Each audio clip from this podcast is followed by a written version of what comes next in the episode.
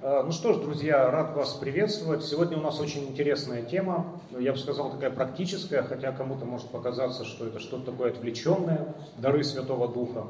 Но вот э, Серафим Саровский э, в знаменитой беседе с Мотовиловым говорит, что цель жизни христианской – это стяжание Духа Святого мирно. Вроде бы все понятно, да, мы открываем Священное Писание, читаем там про Духа Святого, вот, как раз таки тогда, когда мы открываем Писание, начинаем читать о Духе Святом, возникает очень много вопросов, и эта тема становится очень сложной. Э, допустим, в Библии говорится о дарах Духа Святого и говорится о плодах. Говорится о действии Духа Святого и о благодати Духа Святого. Говорится о самом Духе Святом. И вот э, возникает вопрос, а что же стяжать? Дары или плоды? А как христианин должен это переживать или чувствовать, он вообще должен это чувствовать. А как найти свой дар, который тебе Бог дал, духовный дар? А чем отличаются плоды э, от даров? Есть ли взаимодействие между плодами и дарами? Э, и так далее. Вот надеюсь, что мы сегодня попытаемся разобраться с этими вопросами э, с дорогим нашим любимым отцом Олегом Стеняевым. Батюшка, здравствуйте, рады видеть вас. Здравствуйте. Давайте, Когда меня называют дорогим и любимым, я чувствую себя в роли Леонида Ильича Брежнева. Его именно так называли. Ну, у меня постсоветское воспитание, по-другому не могу. Да, отче, давайте начнем, наверное, вот с терминов, с понятий. Могли бы нам объяснить разницу между плодами, дарами Духа Святого, вот благодатью, действием Духа Святого? А если говорить о Духе Святом, а, то надо сказать, что а, личность Духа Святаго, она прослеживается на протяжении всего Священного Писания, буквально с первой главы книги «Бытия» и до а, последней главы Апокалипсиса. Само библейское откровение, оно говорит о неком единстве во множестве в божестве, единство во множестве. Иудейская философия понимает единство во множестве как множество проявлений единого. И поэтому, когда они сталкиваются э, с таким понятием, они употребляют слово «вседержитель». То есть тот, который содержит э, все, хотя здесь э, правильнее использовать э, еврейское Эль-Шадай, то есть пантократор. И они допускают другой возможный перевод «всесильный», то есть обладающий всеми силами, всеми энергиями. Дух Святой, что это? Чувство, настроение, сила, личность. Вот с древних времен э, велась дискуссия. Есть Бог, Бог как Отец, и у Отца есть Сын, Бог как Сын, это понятно. А Дух Святой – это вдохновение, которое идет от Бога. Например, вы читаете Евангелие, и вы чувствуете какое-то вдохновение. Вы чувствуете буквально, как некий э, свет проникает в ваше сознание, и ощущение гармонии не покидает вас до определенного момента. Потом вы отвлеклись на что-то постороннее, и вы не можете восстановить это состояние. Вам трудно его восстановить. Например, э, в мишнианской иудейской традиции э, в трактате Перкей Авод э, было записано, если двое идут и рассуждают о Торе, о законе Божьем, и один засмотрелся на дерево и сказал, смотри, какое красивое дерево. Он совершил грех. Он как бы разрушил вот эту атмосферу дискуса в христианском понимании, дискус о Боге – это общение со Христом, где двое или трое собраны во имя Мое, там я посреди.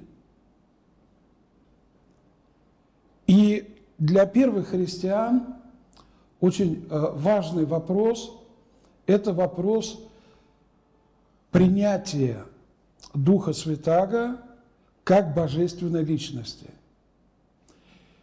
Если попытаться с философской точки зрения обосновать, как они пришли к этому вероубеждению, ничего не получится. Потому что божественное единство исключает э, множество, потом то, что выражается в чувствах, оно субъективно. Это в любой религии, в принципе. Но прийти к осознанию этой личности может тот, кто принимает эту личность в себя, кто переживает собственную пятидесятницу. Первый человек, который на земле пережил свою собственную пятидесятницу, это Пресвятая Дева Мария. Она переживает Пятидесятницу в день Благовещения, когда Дух Святой, как сила божественной личности, наполняет ее. И от Девы Марии и Духа Святаго начинается жизнь, соединяющее в себе небесное и земное, божественное и человеческое. И это и есть Новый Завет.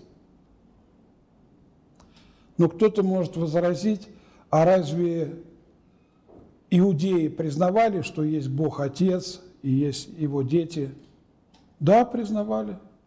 Термин «бней и лагим» они считали, что Бог Отец в коллективном смысле по отношению к ним, как к его детям. Известные слова «из Египта возвал я сына своего» они воспринимали как напоминание об исходе целого народа. Кстати, когда читается Тора, даже в переводе, поверьте мне, лучшим переводом остается синодальный он более точно следует за еврейским текстом. Когда Бог говорит о народе, иногда Он говорит во множественном числе, иногда Он говорит в единственном числе. И сам бытописатель Моисей описывает, например, народ исходит, вышло множество народа. Или Израиль вышел. Израиль вышел. И вот это чередование а, многие как один и один как многие показывает состояние людей. И внимательные экзегеты провели такой анализ. В каком случае о еврейском народе, например, в книге «Исход» говорится во множественном числе – когда есть основания со стороны Бога высказать им неудовольствие. В каком случае о еврейском народе говорится в единственном числе, когда они единодушны в желании исполнить то или иное намерение Бога. Дева Мария, она является самым зрелым плодом на древе дома царя Давида и на древе всей человеческой истории. Потому что завет заключается между кем-то и кем-то. И завет предполагает согласие двух сторон. Согласие двух сторон. И когда архангел говорит, что Дух Святой найдет на тебя и так далее. Она спрашивает, как это будет? Ведь я мужа не знаю. Он уточняет, как это будет происходить. И когда она говорит, «Се раба Господня, да будет мне по слову Твоему», она это говорит не только от своего собственного имени, но и от всего рода человеческого, от имени каждого из нас. И человечество вступает в этот завет. Завет. И в чреве Девы Марии действием Духа Святаго мы видим Бога человечества. Произошла вот эта встреча между божественным и человеческим, и отныне халкидонским определением божественной и человеческой во Христе неразлучно, нераздельно, неизменно, хотя и неслиянно. То, что происходит с Девой Марией, потом оказывается проекцией на Пятидесятницу всякого другого человека. Когда происходит следующая Пятидесятница? Когда Мария поспешила к своей южнице, родственнице Елизавете. И когда Елизавета услышала приветствие Марии – а обычное еврейское приветствие – это «Шалом алейхем», взыграл младенец в очреве Елисаветы от действия Духа Святаго. Елизавета исполнилась Духа Святаго. Здесь опять присутствует Дева Мария, когда голос ее доходит до слуха Елисаветы – Младенец сыграл в Духе Святом. День исторической Пятидесятницы. Первая глава книги «Бытия» сказано, все были собраны вместе с Марией, матерью Иисуса. Она, как залог вот этого единства, непостижимого, присутствует при исторической Пятидесятнице – который является днем рождения церкви. Днем рождения церкви. Теперь смотрите, что мы имеем. Церковь – это богочеловеческий организм, в котором есть тело, есть глава, котором должна присутствовать и душа в библейском понимании. И этот богочеловеческий организм создается по воле Бога Отца. По воле Бога Отца. Сказано, ибо так возлюбил Бог мир, что отдал Сына Своего Единородного. Он создается в самом Христе, в его соединении в чреве Девы, и как в нем присутствует божественное и человеческое, так и церковь, ее природа, она тоже богочеловеческая. Но как при зачатии Христа действие Святого Духа – это активная сторона – так и при обращении к Богу предполагается участие Духа Святаго. Это и есть душа церкви. Дух дышит где хочет, сказано, и голос его слышишь, а откуда приходит, куда уходит, не знаешь.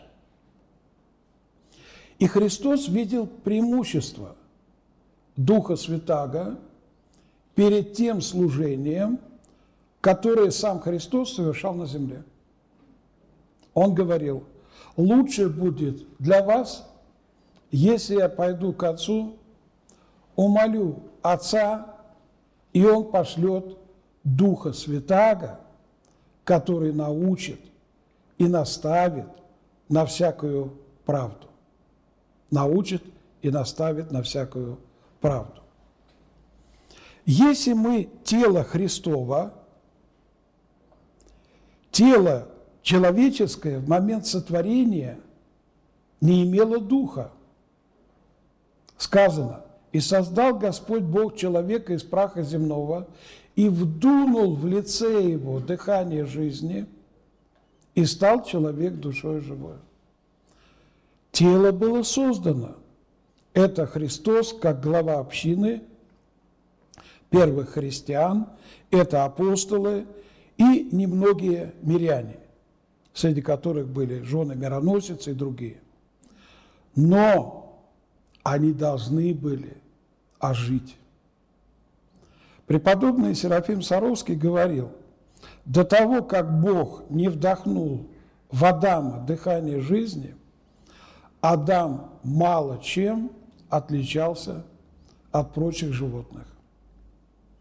Но когда Бог вдыхает сотворенного из праха Адама дыхание жизни, это проекция того, как Дух Святой в день Пятидесятницы делает служителей Христа новыми людьми. Это и есть рождение свыше. То, что вот механически человек не сможет понять, а как это вообще это работает. Помните, Христос говорит пожилому старцу иудейскому Никодиму, тебе надо родиться свыше – и тот стал рассуждать, а как мне родиться свыше? Я что, должен залезть в чрево к матери, а потом э, вылезти? На что Христос говорит, рожденные от плоти есть плоть, рожденные от духа есть дух. Каждый православный христианин переживает свою Пятидесятницу в таинстве святого миропомазания. Когда священник совершает помазание, освященным миром, это помазание заменяет возложение рук епископов, то есть конфирмацию, и он произносит слова «печать дара Духа Святаго», «печать дара Духа Святаго», «печать дара Духа Святаго». И смысл жизни христианина – раскрывать эти печати в дарах Духа Святаго, в плодах Духа Святаго. В этом заключается смысл жизни христианина. То есть тебе дается та сила Божия, причем Дух Святой – это не безликая сила или энергия, это личность божественная. И ты соприкасаешься с этой личностью, и ты обретаешь полноту бытия. Полноту бытия. То, что было утеряно в грехопадении наших прародителей. А теперь другая проекция. Бог творит для Адама жену из ребра Адама – Когда Христос умирает на кресте, римский воин копьем ударил под ребро, истекает вода, символ крещения, из которого сотворяется христианин, и кровь, символ причастия, то есть той славы, соединения с Богом, который мы можем только достигнуть. И все эти таинства связаны с действием Духа Святаго. Вспомним крещение Господне, когда оно совершалось по воле Отца, Сын стоял в водах Иордана, а Дух Святый парил, витал над головой Христа. Поэтому этот день называется не только день крещения, но и день богоявления, потому что человек из э, плоти и костей, как каждый из нас, Иоанн Креститель созерцал эту тайну, в которую мечтали проникнуть э, пророки и не могли проникнуть ангелы. Тайна триединого Бога, тайна воплощенного Бога. Почему ангелы не могли проникнуть в эту тайну? Во-первых, человек создан действительно по образу Божию. И Господь воплощается в нашей природе. Он не берет природу архангела или ангела, херувима или серафима. И таким образом он сообщает высочайшее достоинство человеческой природе. Самим фактом, что он берет ее на себя. Как берет? Что это значит? Во Христе мы исповедуем истинное божество и истинное человечество. Так вот, истинное человечество ничего не сообщило истинному божеству – произошло ипостасирование человеческой природы в ипостась логоса слова. Потому что в божестве ничего нельзя изменить ни в лучшую сторону, ни в худшую. Ибо все, что меняется, подвержено искажениям. Далее. Когда мы получаем Духа Святаго – это все равно, как рожденный ребенок подает голос. Его иногда хлопают по одному месту.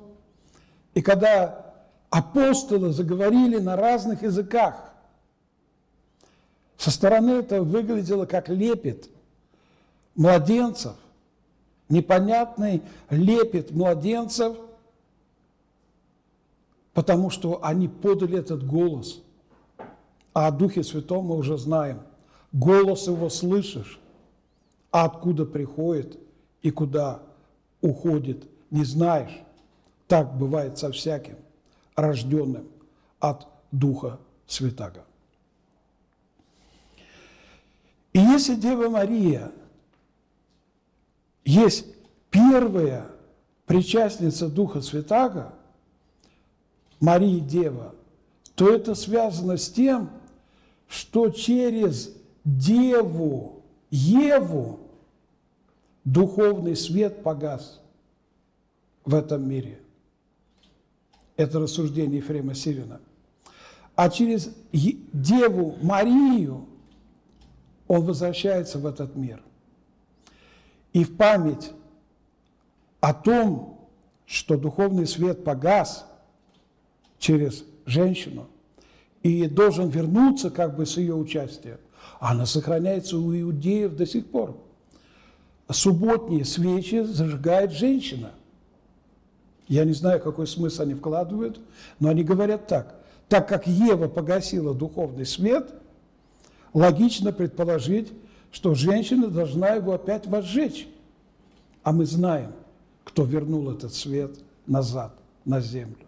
Дева Мария который мы чествуем, выше ангел, выше архангел, выше херувим, выше серафим. Почему? Она являет новую проекцию жизни. То, чего не было. То, чего не было. Мы знаем, нет приложения природ, и человек всегда остается человеком, как и ангел всегда остается ангелом, и Бог остается Богом. Но она явила нечто новое. И происходит рождение нового мира, богочеловеческого мира. И вот когда Иоанн Креститель проповедует, приблизилось Царствие Божие, приблизилось Царствие Небесное. Потом Христос продолжает эту проповедь. Приблизилось Царствие Божие, приблизилось Царствие Небесное. Царство Божие – это церковь. Это церковь. И в книге пророка Даниила сказано, что пророк видел камень, который нерукосечно отделился от горы, покатился, сокрушил всех идолов и сам стал горою, которая наполнила всю землю, и эта гора стала царством, которое никогда не прекратится. Это то, что в Кесарии Филипповой Христос говорит, «Я создам церковь мою, и врата ада не одолеют ее». Когда Господь умирает на кресте, Он исполняет Божий закон до самого конца, как Он говорил, что Он пришел не нарушить, но исполнить закон. И при кресте Он видит свою мать, и Он исполняет мецву, заповедь о любви к матери. Сказано, почитай отца и мать. Он говорит, тут рядом и Иоанн Богослов, взглядом указав на Марию, потом на Иоанна, «Се матерь твоя». Взглядом указав на Марию, потом на Иоанна, «Се сын твой». Происходит рождение церкви – на самом деле э, то, что здесь присутствует только Иоанн Богослов, это не значит, что это личное отношение между ними. Нет. В лице Иоанна Богослова, на чем настаивают отцы церкви, мы все усыновлены Деве Марии. Поэтому путь к Богу, он через чрево Пресвятой Девы Марии, в том смысле, как Церковь, Мать, рождает нас через таинство Божие, так и Мария действием Духа Святаго соединила несоединимое. Все таинства Церкви совершаются Духом Святым. Дары Духа Святаго плоды Духа Святаго. Понятия почти синонимичные. Но в то же время это проявление Духа Святаго. Христос говорил, по плодам их узнаем их. И если рожденный должен подать голос, то принявший силу этой божественной личности – он должен начать действовать иначе. Он должен начать действовать иначе. Один человек, э, православный грек, а он э, посещал разные храмы, ездя по Греции.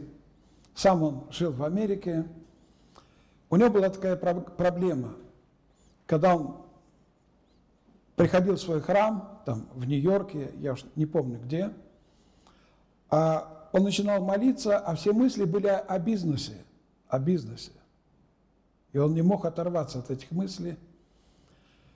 И иногда к таким интересным решениям он приходил и даже начинал думать, может быть, для этого и стоило приходить в храм, чтобы во время молитвы общей найти вот это э, решение связанные с бизнесом. Но однажды, когда он был э, на фоне, э, там он заметил, пустовало только одно место. Имеется в виду такие сидии, это стулья, когда монахи встают, и вот на локотках они держатся. Они и в некоторых храмах используются – на полуношнице в Троицкой лавре можно увидеть такие скамьи. А он очень устал, там, поднимаясь по горам, и только это место было свободно. Все было занято. И он подошел, раз, облокотился и начинает молиться. И он молится, и у него нет мыслей о вот этом бизнесе – Он молится, как будто он разговаривает с Богом. И он не может понять, почему это происходит. И когда кончилась служба, он подошел к отцу игумену и сказал, у вас особый храм. Игумен говорит, да, надо же, я не замечал. А что такого особого? Ну, вот я везде молюсь, и у меня мысли какие-то совсем другие, не для храма. Всякие бизнес-проекты там. А вот у вас я молился, и я ощутил, что я разговариваю с Богом, и ни одной мысли не было. Никто не перебивал нас. А его э, спросил этот игумен, а где ты молился? Он показывает вот здесь. А, игумен говорит, тебе надо было спросить, почему эту сидию никто не занимает. Здесь молился все время святой человек. И каждый монах считает себя недостойным оказаться на этом месте. Тебе очень повезло. Если бы я заметил, я бы тебя одернул. Я бы сказал, вон туда иди, или на полу посидеть, тебе тяжело. Это Герон-то наш тут молился, это его место, никто не дерзает даже там встать. И этот человек сказал, теперь я понимаю, что такое святость. Теперь я понимаю, что такое святость. Само слово «святость» э, в библейском измерении э, «кодеш», э, «кадушим» означает выделенность, отделенность, посвященность. То есть то, что выделяется из общего – из будничного, вот так правильнее сказать. И это освященное, посвященное. Вот это есть святость. То есть само это слово не означает, как в славяно-русском, светится. Святой, там, нимбы, так красиво делаются. Нет, смысл тут другой. Смысл можно передать словами евангельскими «и свет во тьме светит, и тьма не может его объять». Вот что такое э, святость. Это выделенность из будничного, из непосвященного Богу. То есть святой – это человек, осознавший суть завета между Богом и людьми, который называется Новый Завет что этот завет был заключен по воле Бога, согласия рода человеческого в лице Пресвятой Девы Марии. Но вернемся опять к Деве Марии. А почему она выше ангел, архангел, херувим, серафим? А разве кто из ангел, архангел, херувим, серафим может любить второе лицо Святой Троицы – родительской любовью? Нет. Только Бог Отец и Пресвятая Дева Мария. Кто из ангел, архангел, херувим, серафим, обращаясь ко второму лицу Святой Троицы, может сказать, «Сын мой возлюбленный»? Никто. Только Бог Отец и Пресвятая Дева Мария. Таким образом, в ней наиболее восстановлено подобие Богу. Подобие Богу. То, что образ Божий помрачился в человечестве, не достигнуто подобие, она возвращает нам в мир Бога. И один из образов Девы Марии – это лестница Якова – и когда мы читаем молитвы Деве Марии, там говорится, что она лестница, которая соединяет земное с небесным. Это не значит, что мы идем по ней, по ее судьбе, в Царствие Бога. Нет. Это значит, она показывает нам тот образ жизни, полный благочестия, который мы должны стяжать. И она, достигшая любви к Богу Слову, к второму лицу Святой Троицы, на уровне родительской любви, вот это состояние, Трубецкой писал об этом, который занимался иконами, мы умиляемся, рассматривая младенца, Бога-младенца на руках Пресвятой Девы. И у нас возникает мысль, она моментально исчезает. Взять в руки, приблизиться. У каждого человека есть э, невостребованное отцовство. У него даже могут быть дети, но все время он ждет какого-то лучшего сына. А Христос есть истинный смысл всей человеческой истории. Он есть тот предел, который недостижим. Но через Деву Марию, используя ее пример, мы приближаемся к этим дарам, к этим таинствам, которые она стяжала. И эта вера начинает проявляться. Она начинает проявляться. Помните, когда Господь э, увидел смоковницу, и там не было плодов, Он ее проклял. И особенно люди, которые живут э, в Израиле, они говорят, а зачем он ее проклял, непонятно, глупость какая-то. В это время э, смоковница не плодоносит. Как можно обидеться на куст смоковницы? Вот в это время, весной, она не плодоносит. Но смоковница была образом э, ветхозаветной церкви. А зрелый плод Ветхозаветной Церкви – это Дева Мария. А раскрытие этой святыни, Голговский подвиг Христа, Его смерть и Его чудесное воскресение.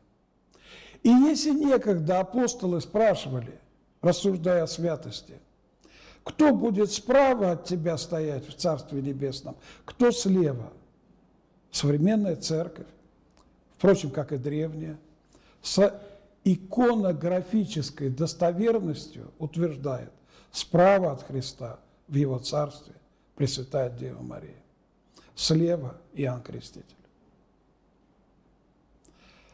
Поэтому в чем заключается наша задача?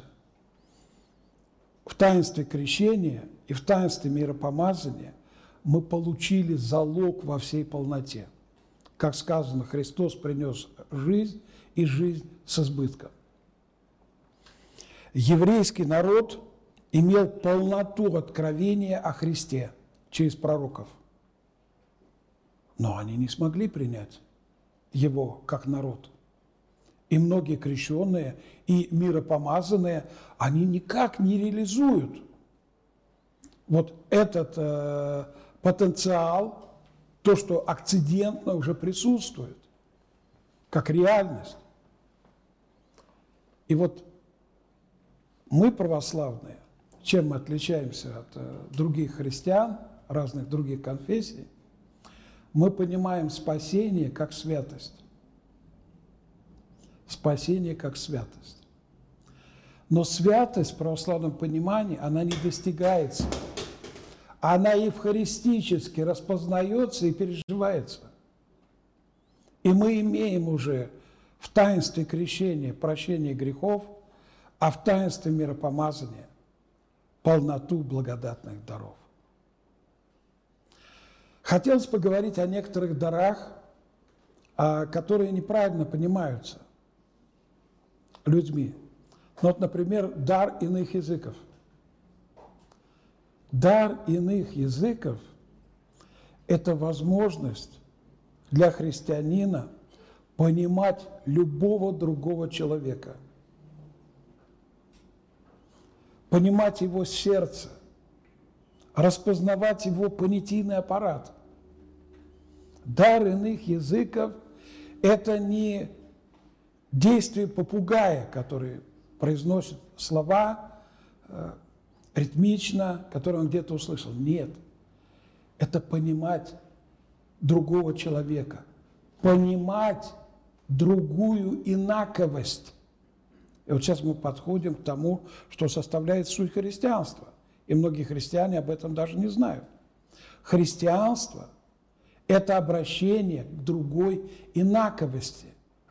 Это начинается с того, что Бог становится человеком, соотношение между Богом и человеком, человеческое – это абсолютная инаковость по отношению к божеству.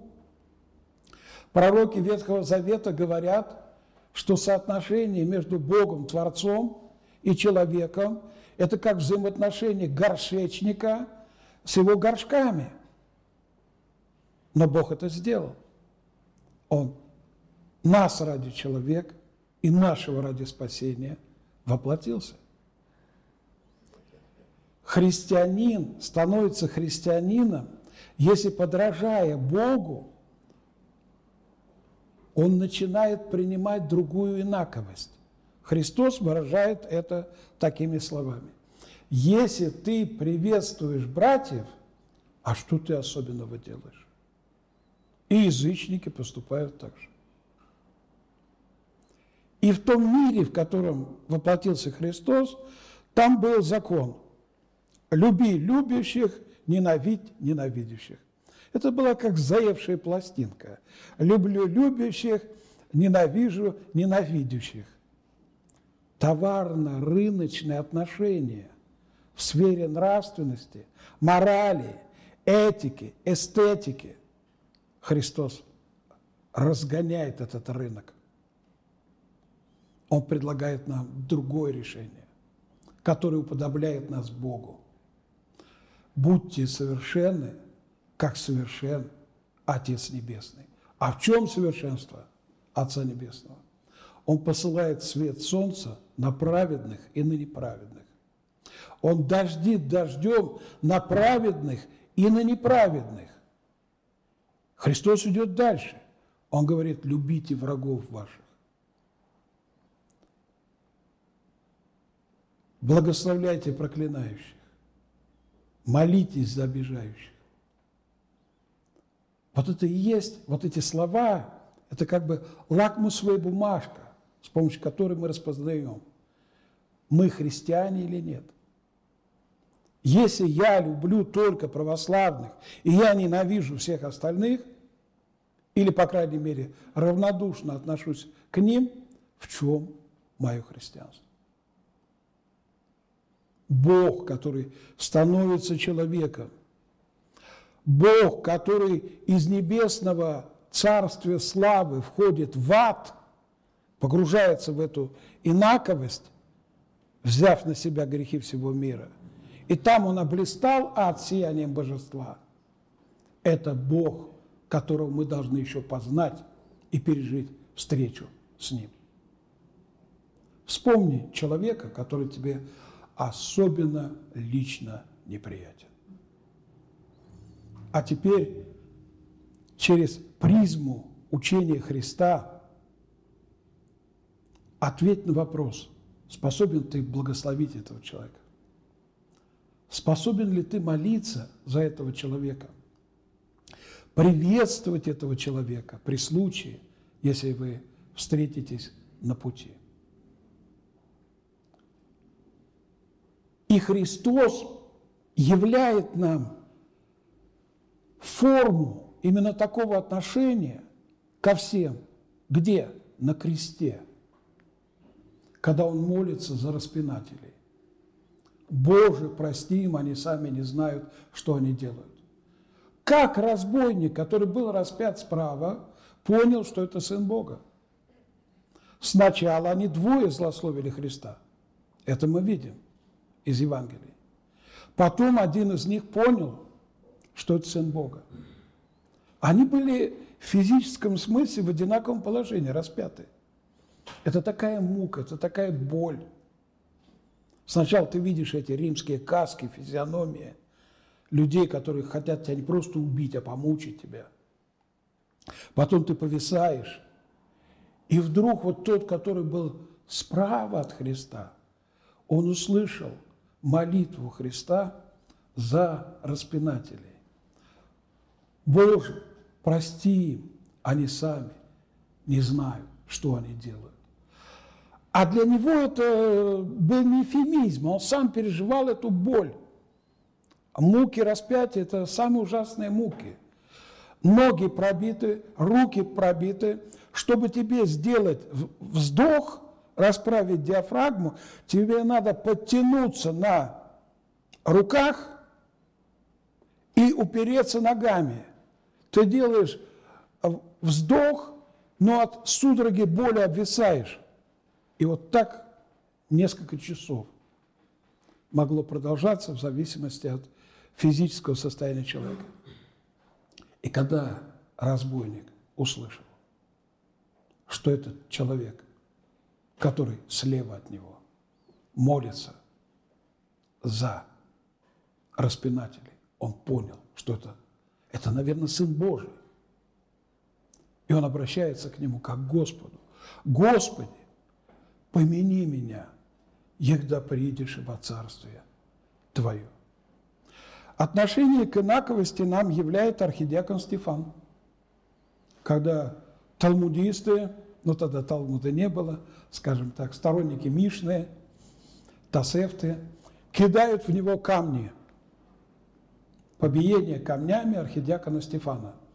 Там один такой злобненький бегал иудейчик, но ему не разрешили бросать камни, он был еще несовершеннолетний. Это будущий апостол Павел – Тогда его звали Савол, Шауль. И когда камни летят в архидиакона Стефана, он молится за этих людей. Это не просто инаковость, эти люди. Это враждебная инаковость. Это не инаковость, которая хочет уничтожить меня, стереть меня. Это фанатично, религиозно ослепшая инаковость. Он молится за них. А теперь давайте э, откроем Священное Писание. В дни Иисуса Христа э, было такое высказывание на слуху у многих, если делается трапеза и не вспоминаются слова из Писания, то это трапеза покойников. Это из Мишны, трактат Перкея вот. А теперь давайте откроем Писание. мы откроем с вами первое послание Коринфянам, 13 глава. Если я говорю языками человеческими и ангельскими, а любви не имею, то я медь звенящая или кимвол звучащий. Что значит медь звенящий или кимвол звучащий? погремушка металлическая. Если имею дар пророчества и знаю все тайны, и имею всякое познание, и всю веру, всю веру, так, что могу и горы переставлять, а не имею любви, то я ничто. Если я раздам все имение мое и отдам тело мое на сожжение, а любви не имею, нет мне в том никакой пользы. Любовь – это подвиг. Любовь – это всегда жертвенность. Мы сейчас говорим только об одном даре, о даре иных языков. Как возможность понимать и принимать любого другого человека. Как стремление принять участие в его жизни. А 12 глава этого же послания – Апостол Павел пишет, дары различны, но Дух один и тот же, и служения различны, а Господь один и тот же, и действия различны, а Бог один и тот же, производящий все во всех, но каждому дается проявление духа на пользу. Здесь надо вспомнить такое понятие, как экономия. Господь э, знает, э, в чем нуждается эта семья, эта община, и Он соответственно распределяет дары. Одному дается духом слово мудрости, другому слово знания тем же духом, иному вера тем же духом, иному дары исцелений тем же духом, иному чудотворение, иному пророчество, иному развлечение духов, иному разные языки, иному истолкование языков. Все же сие производит один и тот же дух, разделяя каждому особо, как ему, то есть Господу угодно. Если дар иных языков – это возможность приблизиться к каждому человеку, найти нужные слова, проявить необходимую эмоциональность, то что тогда дар истолкования языков. Был такой дар.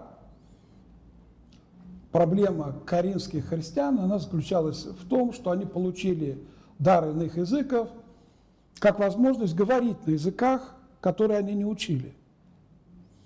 Но вместо того, чтобы пойти и проповедовать тем народам, дары которых они, их языков имели, они демонстрировали друг перед другом что у них есть такой дар. Тогда дар истолкования языков. Дар истолкования языков – это миссионерская стратегия с учетом особенностей тех или иных этнорелигиозных, этносоциальных групп. У тебя есть талант выстраивать доверительные отношения с людьми. И это прекрасный дар, данный тебе от Бога. И твой духовный руководитель, он имеет дар направить к тебе тех людей, вот с этой группой у тебя получится, а у тебя, сестра, получится с этими людьми. Ведь это талант – принять то, что мы заведомо считаем не просто инаковостью, а отличительной от святости, от кадушим. Мы другие, мы не такие, как они. Но святость, как проявление любви, хочет, чтобы мы весь мир как бы вводили в это пространство святости, чтобы люди, вступая в церковь Божию становились истинно народом Божьим. Иногда людей э, смущают какие-то скандалы, там, связанные с приходской жизнью или епархиальной. Смотрите первое послание Коринфянам, что пишет апостол Павел в самом начале. Он пишет святым, у которых множество даров. Господь ничем не обошел их. Но в середине послания, по-моему, пятая глава, он говорит, у вас есть прелюбодеяние такого, которого нет даже в миру. Оканчивая послание, он приветствует их как святых. Вспомните времена Моисея, когда еврейский народ шел по пустыне, потом Иисус Навин продолжал движение народа Божия – и моавитяне наняли пророка, это был языческий пророк, но он был пророк. Есть такие необъяснимые моменты в Библии, даже для богословов. И моавитяне просили, чтобы он проклял еврейский народ. И они ставили его то в одном месте, вот с этой стороны, посмотри, у тебя получится их проклясть. А там, ну, представляете, что такое стан, там полмиллиона людей – Мужчины, женщины, дети, кто-то чистый, кто-то нечистый, кто-то пьяный, кто-то трезвый, а кто-то озлобился, кто-то псалмы поет, кто-то осуждает Моисея. Он смотрит на них и благословляет их. Мавитяне говорят, ну да, тебе поставим другое место, может быть, оттуда ты увидишь какие-то люди и проклянешь их. Но он благословлял их а, в каждом случае. Святость церкви – это не ее достояние. Это дар, полученный свыше, который преображает, преосуществляет нас из состояния чад гнева в состояние чад Божьих. Дары различные, но Дух один и тот же. И Бог посылает дары для того, чтобы мы служили этими дарами. А какой твой дар? Я помню, э, подростком я работал на заводе «Респиратор», это в городе Орехово-Зуево. И там у нас был закрытый э, цех, куда допускались э, немногие, только по пропускам. Ну, понятно, меня туда не пускали, я не был комсомольцем. Все знали, что я верующий. И в нашем цеху работал один э, токарь, расточник-координатчик. И он иногда приглашался туда. Причем, когда его туда приглашали, все рабочие так смотрели друг на друга и говорили, вот наш дает. Особенно, когда там иностранцы появлялись, его приглашали. А мы его спрашивали, а что там происходит? Он говорит, я не могу вам рассказывать, я подписку даю. Да ладно, ему говорят, расскажи. И он рассказывает. У меня есть дар гайки закручивать. Если сложная техника, там военная техника, там допуски, посадки, перекрутил или не докрутил, это может кончиться трагически. Есть специальные приборы, такие иностранные, покупают за валюту, в то время покупали за валюту. И вот когда начинают, чтобы сделать все как положено, приходит этот Иваныч, ну дайте глянем в сторону этот прибор, раз, раз, раз, раз, надо прибор перенастроить. А там было полно людей, которые э, крутили шурупы, там были цеха, где люди работали, но там, где это касалось очень ответственной ситуации, приглашали только этого человека. И если у тебя есть дар, например, ты э, умеешь обсуждать хорошие книги с другими людьми, и через это ты можешь даже расположить их к вере. Развивай в себе этот дар. А у тебя есть дар, связанный с твоими болезнями. Помните о Генри, когда один жулик залез в дом богатого человека и говорит, руки вверх, а тут, говорит, не могу. У него болезнь была, причем такая же, как у этого и они оказались друзья по несчастью. Преврати твои проблемы, твои несчастья, твои беды, сотки их в некую сеть, которой ты будешь ловить таких же людей для их блага, для того, чтобы помочь им. Каждый из нас имеет какой-то дар. Это совершенно очевидно. И счастье – подлинной христианской жизни распознать тот дар Божий, который Господь дал именно тебе. Таким образом мы распознаем намерение Божие относительно самих себя и сможем более эффективно стяжать благодать ради того, чтобы трудиться в этом отдельно взятом направлении. Спасибо, Господь.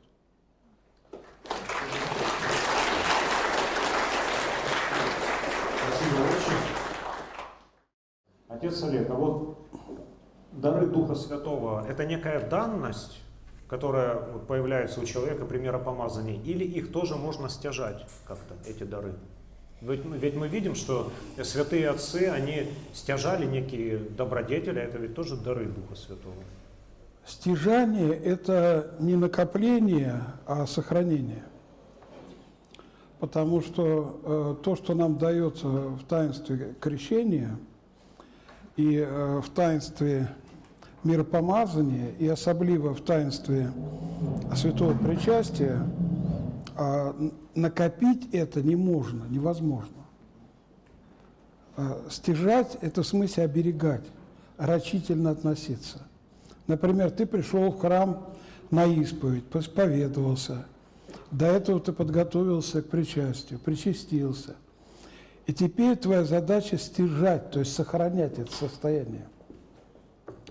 А если мы допустим мысль, что какую-то добродетель мы достигаем, это будет пелагианство. Потому что Христос говорит, без меня не можете делать ничего. И во всем корпусе добротолюбия самая часто повторяемая цитата как раз эти слова «без меня не можете делать ничего». И отцы рекомендуют нам все грехи, которые мы в течение дня имели, приписать себе, а все доброе, что сотворили, приписать Господу. Это в канонике вечерней молитвы в конце там такое наставление от преподобных отцов. Человек э, не способен э, обрести дар э, спасения вечной жизни. Поэтому то, что нам дается сразу по благодати, ведь смотрите, крещение – это человек просто, он избавляется от всех последствий греха. Миропомазание, он рождается свыше, это новое творение Божие – причастии происходит такое соединение а, человека а, со Христом, а, которого не достигают даже небожители, ангелы, потому что они не причаются и не могут приступать к этой тайне. Поэтому, э, скажем так, благодать – это не то, что ты заработал. Потому что понятие благодати по-еврейски – это хесед. Хесед – это незаслуженная милость. Если я что-то заработал, я это получаю не по благодати, а по долгу. Если что-то по делам, то по долгу. Это Павел так рассуждает. А благодать, она исключает э, заслугу с нашей стороны. Единственная заслуга, которая может быть, это когда мы оберегаем благодать. Что значит оберегаем благодать? Стяжаем мы соглашаемся с этим даром. Как Дева Мария сказала, «Сия раба Господня, да будет мне по слову Твоему». Она согласилась с этим. И она вступила в завет от нашего лица с Богом. Происходит примирение как бы. Очень извините, а как все-таки сочетать вот то, что вы говорите, с тем, что отцы трудились над стяжанием блага? А трудиться совершенно необходимо. Ведь мы должны удерживать это состояние. Ну, например, я очень хорошо исповедовался, я причастился. Теперь я буду служить через неделю. От причастия до причастия я должен сохранять это состояние. Потому что если я не сохраню, это будет э, как э, вымытая свинья, есть такой образ э, в Библии, который возвращается в свою грязь. Во-первых, я оскорбляю то доверие, которое мне оказано, что меня благословили причаститься. Я предаю дар веры, ведь я приступаю со страхом Божьим и верою. Это настоящее кораблекрушение вере, когда после исповеди и причастия человек попадает в какое-то согрешение. И вот здесь аскетизм – первый нам помощник. Пост – усиленная молитва. То есть настоящая брань – это от причастия до причастия. Как нам сохранить это состояние? Ну, вот Мария Египетская, она 40 лет сохраняла это состояние. А с другой стороны, без этого состояния она не могла бы жить 40 лет в пустыне. То есть человек не может жить 40 лет в пустыне без благодати но он должен сохранять эту благодать. То есть я соглашаюсь с ней. А когда э, после э, того, что Бог дал нам, э, я допускаю отречение от этого дара, это вообще это как падение, как смерть. Кораблекрушение в вере, так называет апостол Павел. Поэтому монахи, они, кстати, причащались редко. Вот на Руси вообще редко причащались. Потому что если человек э, часто ходил на причастие, его могли заподозрить в том, что он каждую неделю впадает в смертные грехи, потом он восстанавливается на исповеди и совершенствуется в святом причастии. Потому что без причастия вот эта слава э, не восстанавливается. А мы э, сами как бы прилагаемся в этом причастии, становимся чадами Божьими из состояния чад гнева. И на Руси было принято достаточно редко причащаться. Западная церковь эту практику а, она не одобряла потому что там не очень было развито монашество. Но монашество туда пришло, и пришло с Востока. Э, Бенедикт, основатель монастыря Монте-Кассино в Италии, он принес туда восточный устав, и потом э, ситуация стала меняться. И отношение к исповеди, к причастию. Поэтому аскетизм – это попытка удержать вот то, что нам дано. А как я могу своим аскетизмом, предположим, я буду неделю трудиться, молиться, обеспечить себе вечную жизнь? Я могу заработать там неделю на небесах, в раю и все. А мне же дается вечность. Поэтому задача человека причащают нас как? В оставлении грехов и в жизнь вечную. Вот она вечная жизнь. Оступишься, потеряешь это состояние, тебе надо искать возвращение к Богу. Как тебе стяжать вечную жизнь?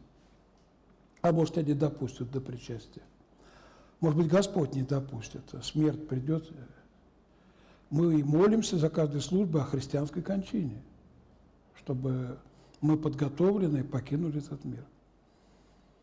А это пелагианские представления о том, что вот мы что-то зарабатываем – Нельзя ценой временной жизни заработать жизнь вечную.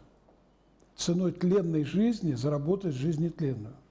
Ценой жизни на земле заработать э, жизнь на небесах. Это вообще несоизмеримая вещь. Кстати, с этого начинается добротолюбие. Там сказано, если все сто лет своей жизни ничего не будешь делать, не, не спать, не есть, не пить, только богоугодные дела творить, ну ты получишь сто лет в раю. Вот это справедливость. А тебе за некую малость дается вечность. И ты скажешь, что ты это заработал? Это дар вечной жизни, по благодати, во Христе и с Христом, чтобы никто не хвалился. Есть вопрос, да? Давай, давай. Без микрофона. Нет, лучше с микрофоном, да. Я бы хотел задать вопрос насчет э, дара Святого Духа, как вот вера. Вот в Евангелии говорится, что э, вера дается человеку от Бога, и без Бога он бы сам не мог бы верить, да? И вот есть люди в церкви, у нас это дар уже есть. А есть люди, атеисты, неверующие вне церкви. Вот интересно, как вы считаете, э, по нашим молитвам Бог может другим людям дать благодать Святого Духа вот в виде веры? Во-первых, нету людей, которые не причастны к Духу Святому. Таких нету.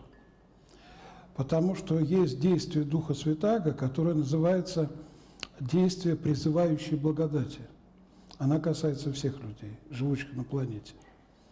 Дух действительно дышит где хочет, и голос его слышишь, а откуда приходит, куда уходит, не знаешь.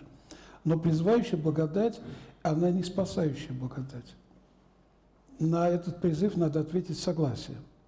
И тогда начинает действовать освящающая благодать освящающей благодать, это мы крестимся в церкви, э, отрекаемся от дьявола, от злых дел его, от ангелов его, от служения его, от гордыни его, как это принято в христианстве. А сказать, что благодать э, никого не касается, нет. Это не так. Я помню блаженной памяти отцу Дмитрию Смирнову, Царствие ему небесное, задали вопрос. А вот если мусульманка родилась, она в Мекке, там вообще не бывает людей других вер. Запрещено. Женщина живет всю жизнь дома. Она даже в магазин не ходит. Там, если она идет в магазин, сопровождение мужчины.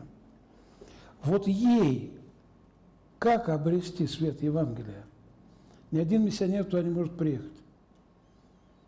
А был один европеец, который, будучи христианином, туда попал, так он готовился много лет, он учил арабский, он имитировал свое обращение в ислам-то. Но это была неправда, всякая неправда из греха. И отец Дмитрий сказал так, это значит, она должна была в своем исламе, где тоже какой-то свет присутствует, разглядеть свет Христа. И мы, священники, знаем, особенно те, которые служат в Средней Азии, что когда у мусульманских женщин проблемы с детьми, они в тайне от своих лидеров приходят, чтобы пошептать что-то у иконы Божьей Матери. Вот именно к Божьей Матери они идут. И они считают, что это поможет им э, родить здорового ребенка. Если ребенок заболел – это поможет вот э, им как-то поправить его здоровье. Они сначала используют исламский метод, там читаются суры из Корана, на рождение ребенка, там, если он заболел, там злых духов сгоняют, тоже читают эти аяты и так далее. А, но не работает, они идут в храм. И вот священники, которые там э, служат многие годы, они говорят своим прихожанам, вот увидите такую, она неправильно будет все делать. Ни в коем случае не отдергивайте ее. То, что она из дома вышла, это уже чудо. Как она смогла оторваться от мужского сопровождения. Пусть это вот она идет к свету, она может дойти вот до этого предела, а как там дальше, мы не знаем. Дело в том, что Бог, Он промышляет о всем своем творении. И есть такой очень красивый мидраж, а, когда евреи прошли сквозь Черное море, Моисей увидел мертвых египтян, которые всплыли и стали плавать.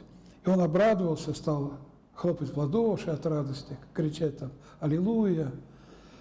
И услышал голос Божий. «Моше, Моше, что ты радуешься? Это дети мои потонули». И Моисей, Моше понял, что для Бога все его дети, все его творение. Как он выстраивает отношения с этими людьми, мы не знаем этого. Поэтому мы молимся о благорастворении воздуха. Что это такое? Открыл форточку, проветрил, вот тебе благорастворение. Нет.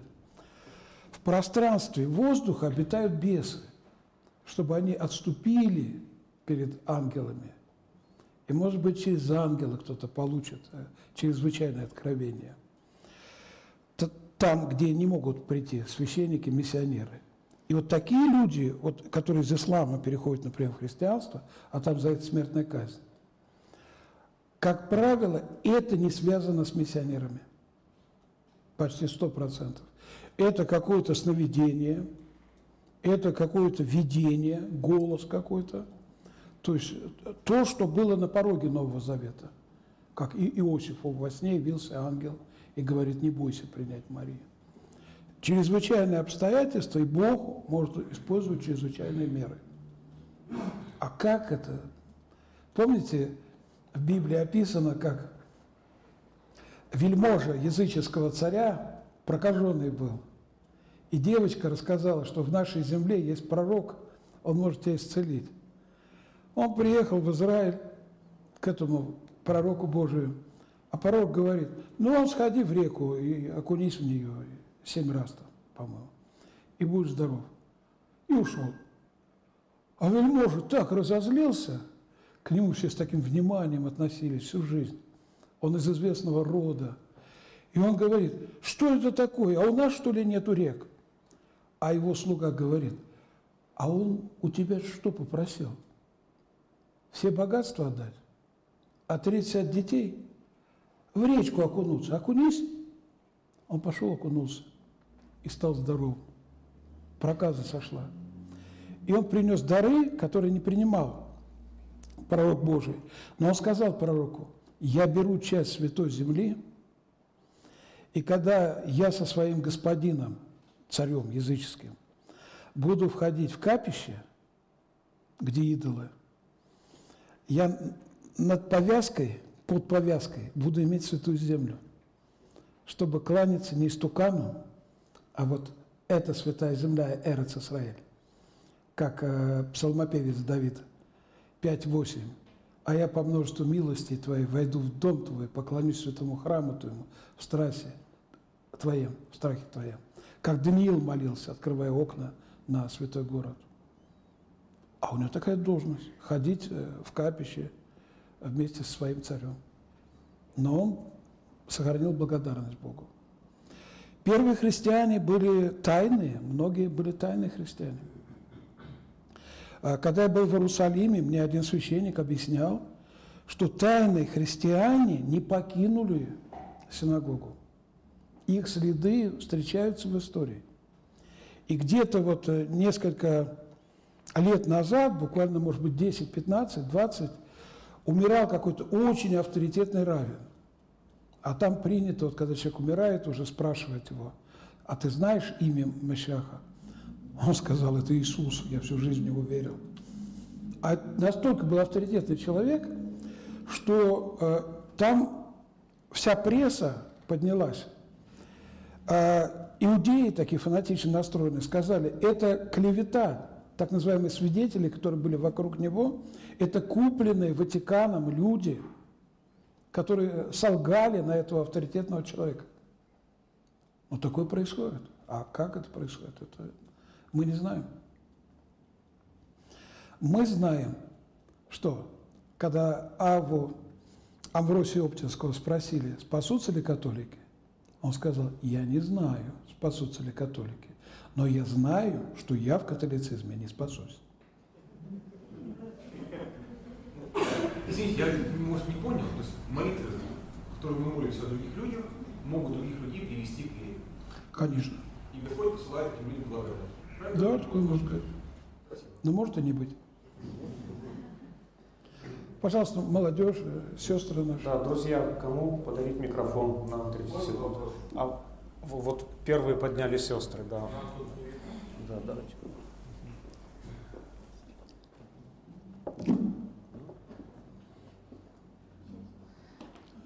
Я вот все-таки хотела еще раз поднять вопрос э, от Никодима о рождении свыше.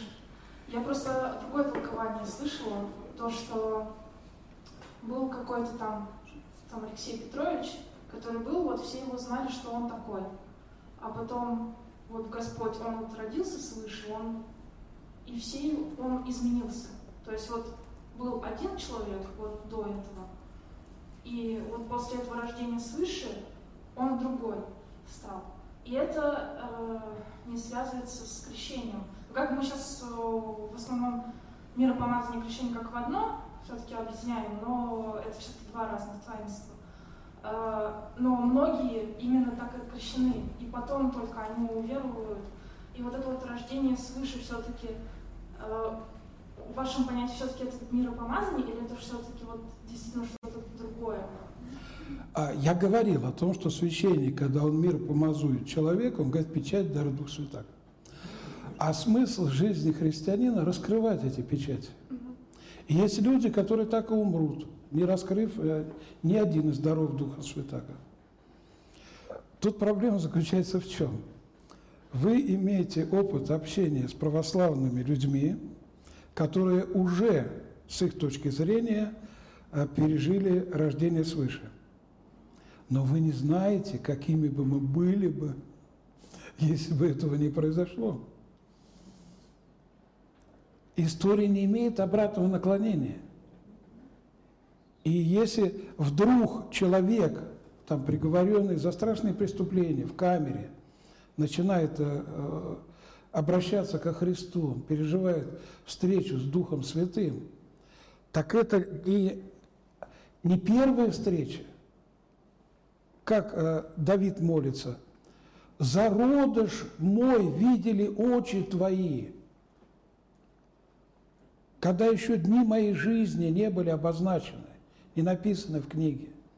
Бог сопровождает нас на протяжении всей нашей жизни. как сказано о Боге, мы им живем, движемся и существуем.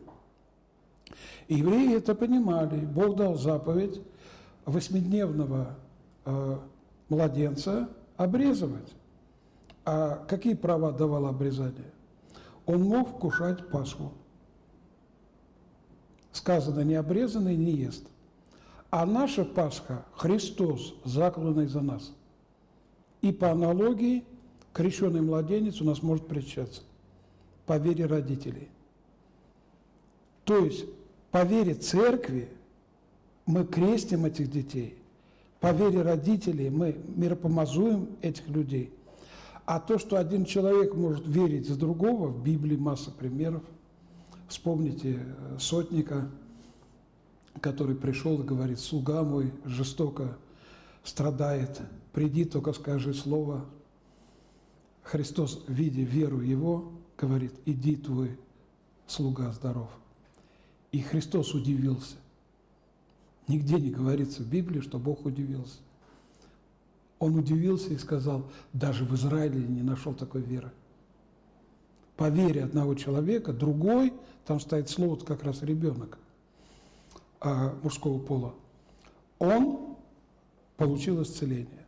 Или друзья притащили на постели больного, расслабленного, похоже, расслабленного не только физически, но и духовно – и Христос, видя веру их, сказано в Евангелии, не его, этого расслабленного, а их, говорит расслабленному, встань, возьми постель твою, иди домой. Вера церкви – это тоже доверие, которое надо оправдать. Если церковь допускает человека до какого-то служения, например, его поставили священником или выше, а он обманул э, надежды церкви, повел себя неправильно – это как предательство воспринимается. Но церковь борется за каждого из нас до конца. Как вот пример я привел из первого послания к Коринфянам. Сначала Павел их приветствует как святых, а в пятой главе говорит, у вас есть блудодеяние, которого и в миру нет. Некто вместо жены имеет жену отца своего, то есть жил с мачехой. А вы вместо того, чтобы раскаяться, возгордились. Поэтому святость – это дар свыше, а как он раскроется, реализуется, и это зависит от нас. Почему? Дух Святой – это дух любви. Вот был случай, появился такой альфа-курс в Москве. И вот ребята, которые туда ходили, там хорошие молодые люди, там э, девушки, юноши, они мне рассказывали, когда Дух Святой сходит на тебя, ты не можешь остановить это, этот контакт, он тебя держит. Я говорю, это не Дух Святой. А они говорят, а как ты решаешь? Дух Святой – это Дух любви. Сказано, любовь Божия излилась э, в сердца наши Духом Святым. А любовь не связывает. Это э, злой дух может э, завладеть человеком, скрутить его. Поэтому тебе дается все в таинствах церкви, в благословениях церкви. Но раскрывать это или нет, это зависит уже от тебя. Ты соглашаешься с этим даром. Вот был случай, человек очень сильно выпивал, у него проблемы были, он уже должен был умереть. И вдруг он копается в бумагах, искал там какую-то бумагу, хотел продать что-то, и нашел свое свидетельство о крещении. Свидетельство о крещении. Оно задрожало у него в руках, и у него жизнь изменилась. Он знал, что он крещен был, когда был маленьким. Но он нашел свидетельство о крещении. А это свидетельство о том, что грехи прощены, Дух Святой запечатлел тебя. Но он не жил в соответствии с этим, что было дано. Он копил грехи на день гнева. Он не думал о, о том, как стяжать Духа Святаго, как раскрывать печати Духа Святаго. Но сам факт произвел на него такое сильное впечатление – он там прочитал имена родителей, подумал, какие они молодые были. Там крестных имена, он даже не знал их. И каждый из нас в тяжелый момент жизни должен вспоминать, я православный христианин, церковь оказала доверие моим родителям, мне, то, что меня крестили. Крестные дали обязательство воспитать меня в истинной вере. наставить в ней.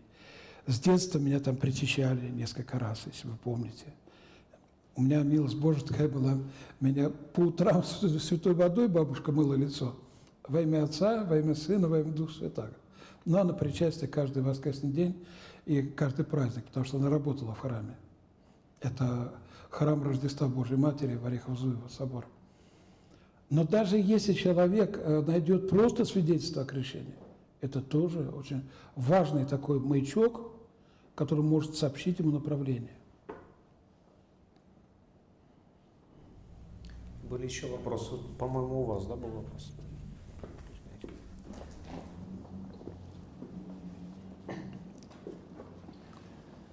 Батюшка, а вы сказали, что у каждого человека есть дар от Бога.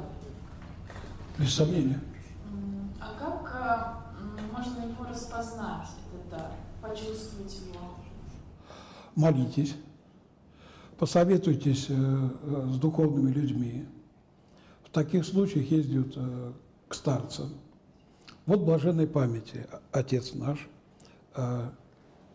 Даниил Сысоев.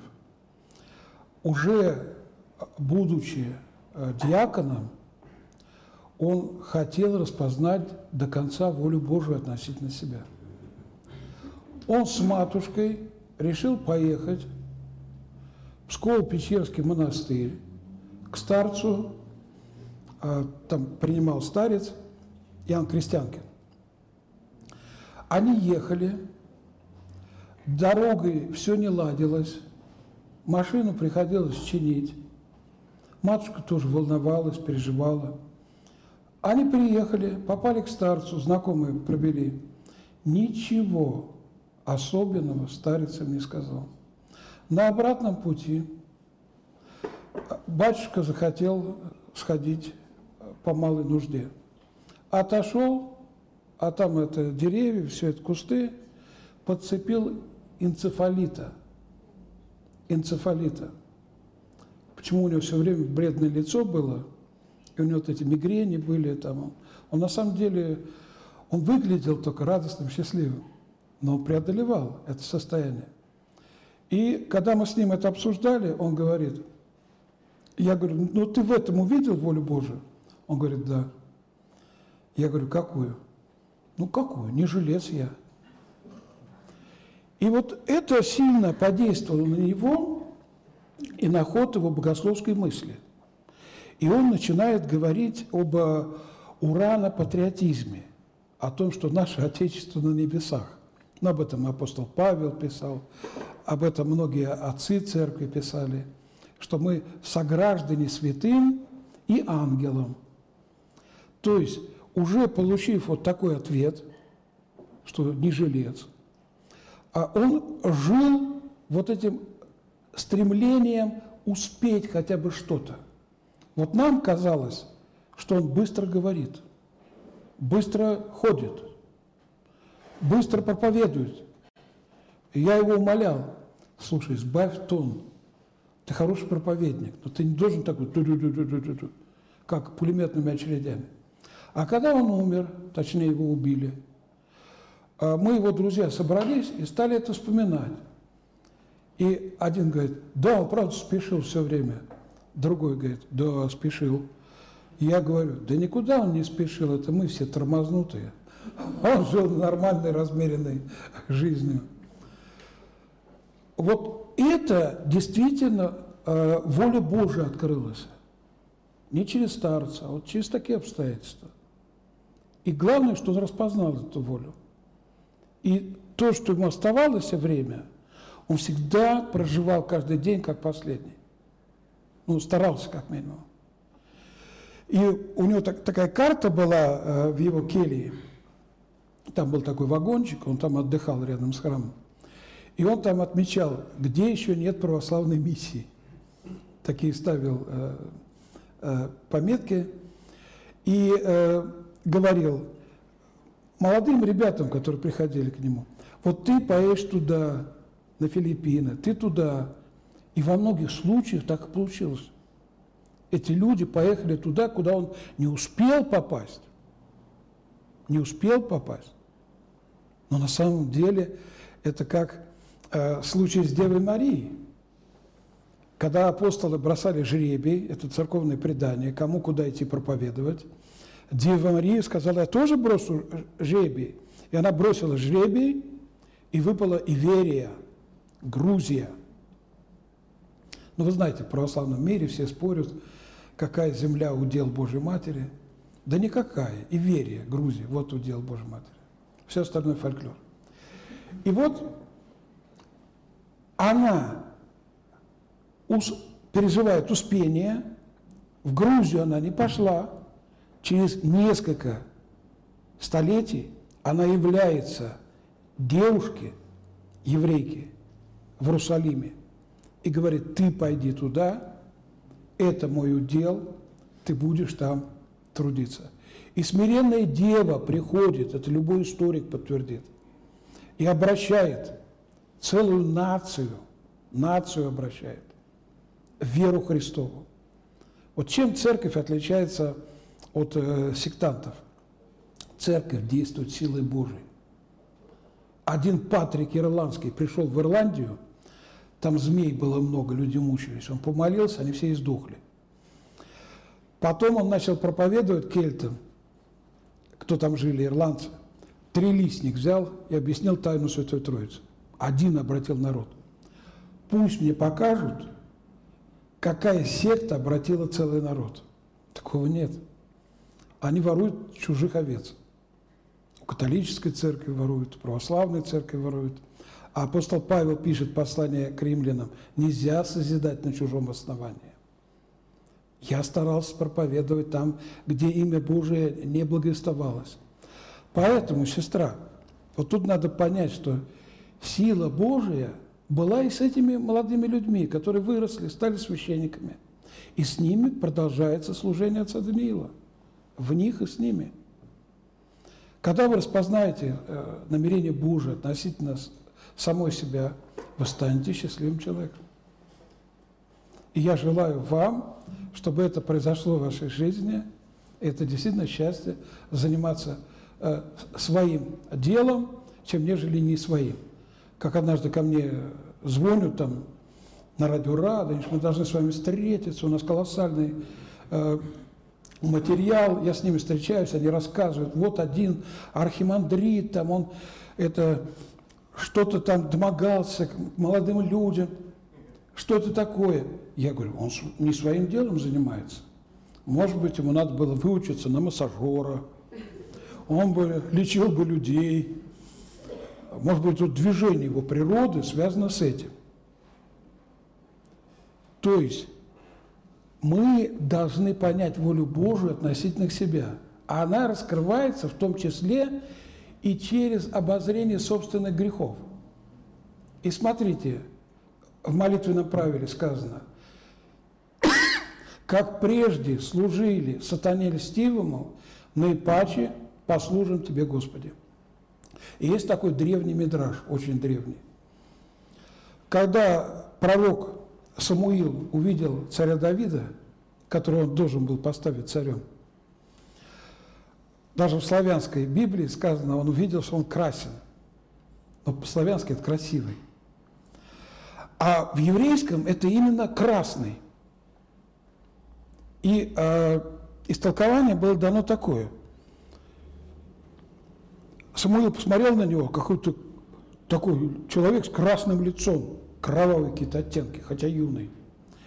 И он отошел в сторону помолиться. Господи, ну кого ты избираешь на цари? Он же будет казнить людей, он будет убивать людей. Вот ты мне его показал таким. А Господь ему отвечает, да, он будет воевать, но его воины будут называться воины Господни. Да, он будет казнить, но он не будет казнить без решения суда. И тогда он понял, что да, в нем есть такие качества, но если эти, эти качества трансформировать и ограничить действиями закона, он будет служить Богу. Исав, помните, Исав был? Иаков и Исав, два брата. Исав был злодей, он разбойник был, но Исав был лучший сын для своего отца, слепого Исаака. Исаак любил его, потому что э, экзегеты говорят, никогда не было такого хорошего сына. Да, он ушел в язычество, да, у него были проблемы, но вот если бы это качество помогло бы ему подражать вере отца, тогда бы он бы был патриархом Божьим. И Бог называл бы себя «Я Бог Авраама, я Бог Исаака и Бог Исафа». Но он реализовал эти наклонности тем, что стал разбойником, даже на брата своего нападал, даже злоумышлял убить его. Поэтому сначала разберитесь, э, что у вас получается делать, какие есть вот э, стремления, помолиться, попросить у Бога наставников послать. И это будет счастье, когда будете заниматься своим делом. Спасибо. А вот кто-то здесь... Да, я хотел бы. Батюшка, вот э, к дарам откровения принято относить слово о мудрости, слово о знании и э, различие духов. Вот расскажите про различие духов, здесь вот непонятно. Хорошо, расскажу. Не пожалеете? Когда я был э, молодым э, человеком, я посещал разные собрания христианские. Я тогда учился в семинарии. А еще до семинарии я увлекался языками, еврейским языком, посещал тайный ульпан, это такая нелегальная школа еврейская была, э, интересовался э, латынью. И вот мои знакомые из общины христиан веры евангельской, пятидесятники, мне сказали, слушай, брат Олег, к нам приезжает сосуд благодати Божией в это воскресенье с Украины – у него все дары Духа Святаго, включая даже дар развлечения языков, распознания языков. Очень редкий дар. Он и пророчествует, он и исцеляет. Вот приехай, посмотри. Я говорю, ну я не успею там к началу, я после службы к вам приеду. И вот я приезжаю, а там только в разгаре все. Он взял стакан воды, вата, макает вату в воду и глаза мажет людям и говорит, так исцелял Иисус Христос, так исцелял Иисус Христос. И вот по всем он проходит, так исцелял Иисус Христос. Потом объявили, что сейчас он будет растолковывать языки, объяснять языки. И очередь выстроилась. Я сразу встал в эту очередь, а я в штатском. Я, кстати, очень худенький был тогда. А, и стою, а местные пятидесятники меня хорошо знают, а там понаехало много гостей. И вот я стою, подходит очередь, они там подходят, начинают на своих языках что-то говорить, он истолковывает. Я подошел, он, брат, молись. Ну, я читаю. Баруха ата данай лаге нумеле галам гамацила хамин гарец. Он, труд, аллилуйя, несешь снопы, а я знаю перевод. Барух благословен, Ата ты, Адонай Господь, Элокейну Бог наш. Я перехожу на «Отче наш» по латыни. Патер ностер квисен цели, сантифицетор нонтум, адвенет регнунтум. Он опять, набираешь команду, бери людей, поддерживай людей, они поддерживают тебя, идите вперед. Я читаю за упокойный кадиш по памяти из Гадалви, из Кадаш, Мейра, Бобал, Магди. Он то же самое. И я ему говорю, сейчас бы этого не сделал. Я бы решил, что это дерзость. И я ему говорю, у вас нет никакого дара развлечения языков. А он так смутился и подумал, что я молодой пятидесятник, и я сам себя истолковываю.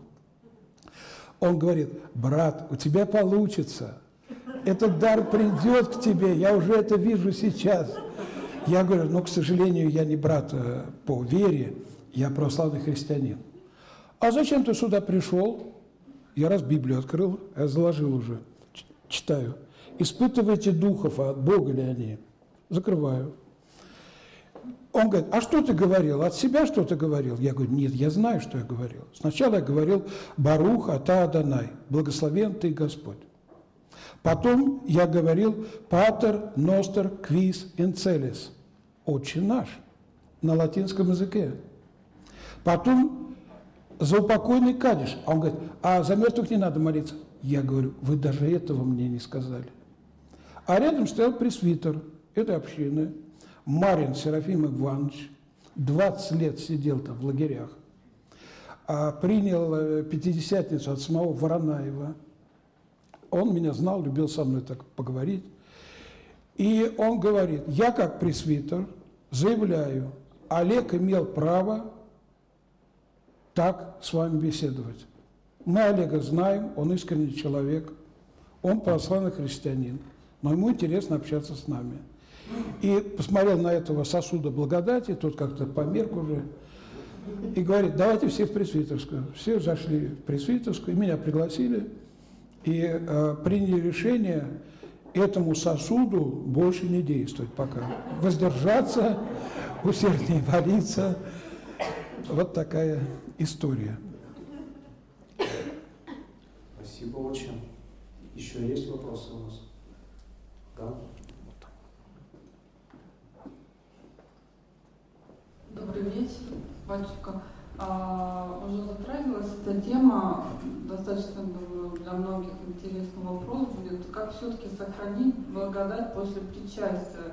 А даже говорят, что ну, где-то я читала, что оставаться в тишине, в покое, ну, буквально кто-то позвонил по телефону, ты уже раздражился, там про кого-то плохо подумал и так далее. И буквально пока ты из храма дошел до дома, получается, уже все пропало. Ну, что делать? Отвечать ли на звонки Да, э, действительно, в лукавую душу не внидит премудрость Божия. Но это не ваша вина. Они же вам звонили, не вы. Есть книги, целые книги, целые библиотеки, где написано, как готовиться к причастию. Но у нас почти нет книг о том, как сохранять это состояние. Вот я думаю о том, что надо вот собрать все материалы по древним авторам и издать такую книгу. Что я уже выяснил? Я выяснил, что на Руси было принято, кстати, не следуйте только этим советам, это, это древняя практика – до вечера не вкушать пищу после причастия. Этому не надо следовать, это решение вот древнерусских духовников. Не разговаривать, принимать только поздравления со святым причастием, отвечать со смирением, не задавать вопросы, действительно проводить время дома, потом проживать эту неделю с полным ощущением того, что ты спасен, но что ты можешь потерять это спасение. Вот иногда наши братья-протестанты, они нам говорят, вы даже не понимаете, православные, что мы имеем. Мы знаем, что мы спасены. Я говорю, ну это слишком умозрительно, а вот в нашем случае, когда нас причащают в оставлении грехов и в жизнь вечную, мы реально переживаем спасение и оберегаем, потому что Иуда был Божий апостол. Когда Христос посылал творить чудеса подвое, они исцеляли людей, бесов изгоняли. Не сказано, что у Иуда что-то не получилось. Иначе бы было бы сказано. Бог не обошел никого дарами. Но жизнь человека может закончиться совершенно неожиданно. Это кальвинистские фантазии, предопределение, ну, ты ничего не потеряешь. Нет. Апостол Павел говорит, что надо веру сохранить, течение совершить, течение жизни, а потом уже Бог решает, дать нам венец или не дать нам венец. Поэтому наша задача переживать вот это состояние как состояние уже вечной жизни. В христианском православном понимании вечная жизнь, она начинается не за гробом, а в этой временной жизни. Вот та часть нашей жизни, которую мы проводим, читая утренние, вечерние молитвы, читая Писание, участвуя в богослужении, эта часть нашей жизни, она уже не принадлежит жизни временной, она уже принадлежит жизни вечной. И вот если вы будете э, с ощущением, что этим надо дорожить, что нам и вечности не хватит, чтобы отблагодарить Бога за то, что мы получили, то это поможет вам сохранять это состояние как можно дольше. Но даже Великой Святой Марии Египетской потребовалось, чтобы после 40 лет а, Бог послал к ней старца, который напутствовал ее перед смертью с этими дарами.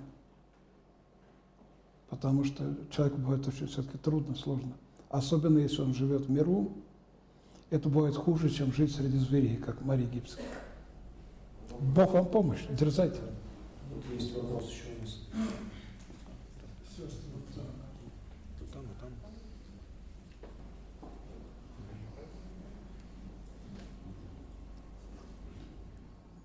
У меня вопрос к продолжению. Как вот сохранять после причастия святость, да, можно даже так назвать, что когда мы причащаемся, святыми становимся. Присутствие Христа. Да. Святость – это присутствие святого. Един свят – это Господь. Святой не является источником святости, как луна не является источником света. Она отражает свет солнца, и только в той мере, в какой свет солнца падает на нее. Так и любой святой. Он может только отразить присутствие Христа, проявить его. Ну вот вопрос такой. Вот есть 10 заповедей ветхозаветных, есть вот заповеди блаженства. Мы вот следуем этим заповедям, готовимся к причастию, причащаемся.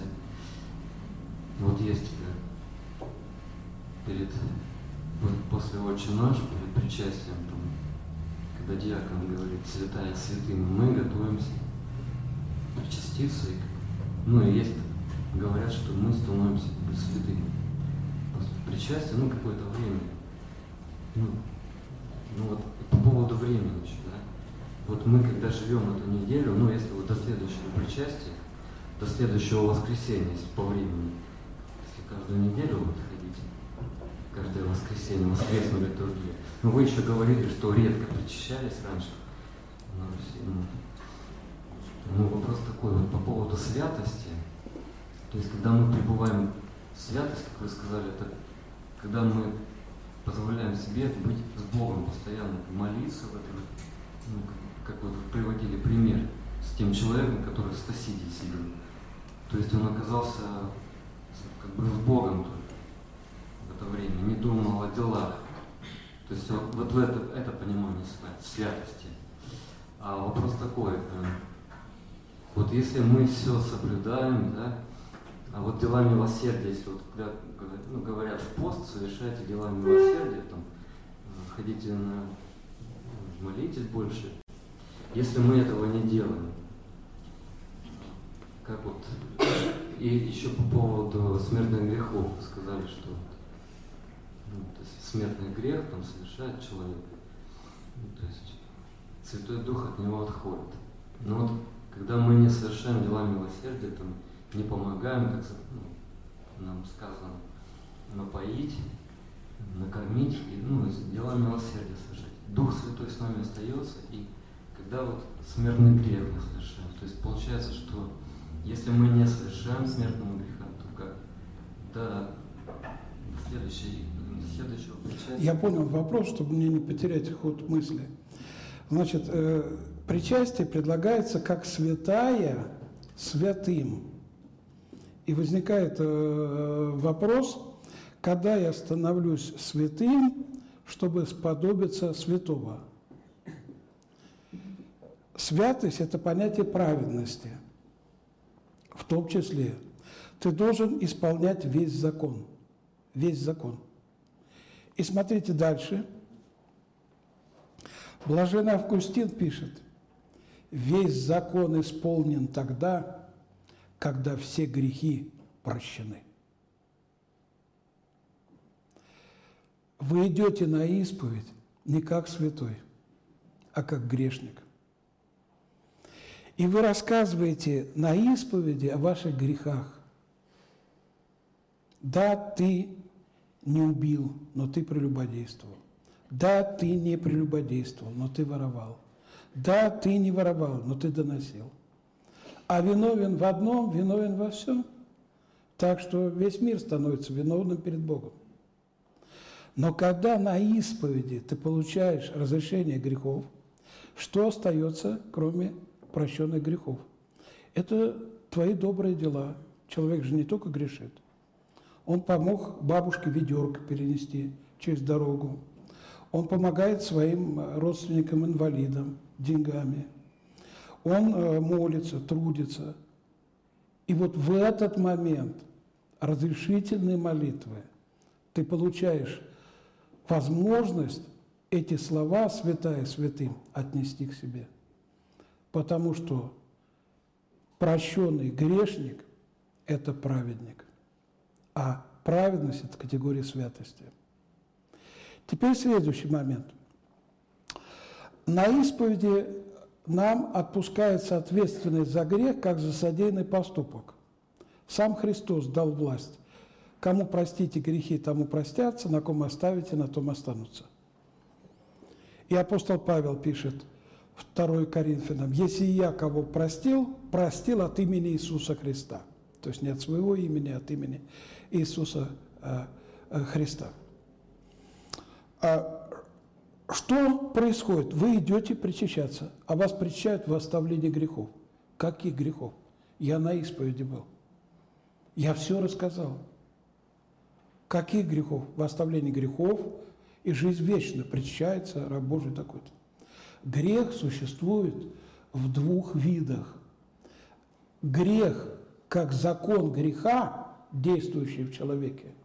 Павел, апостол, об этом пишет. Чего хочу делать, того не делаю, чего не хочу делать, то делаю. И грех как поступок.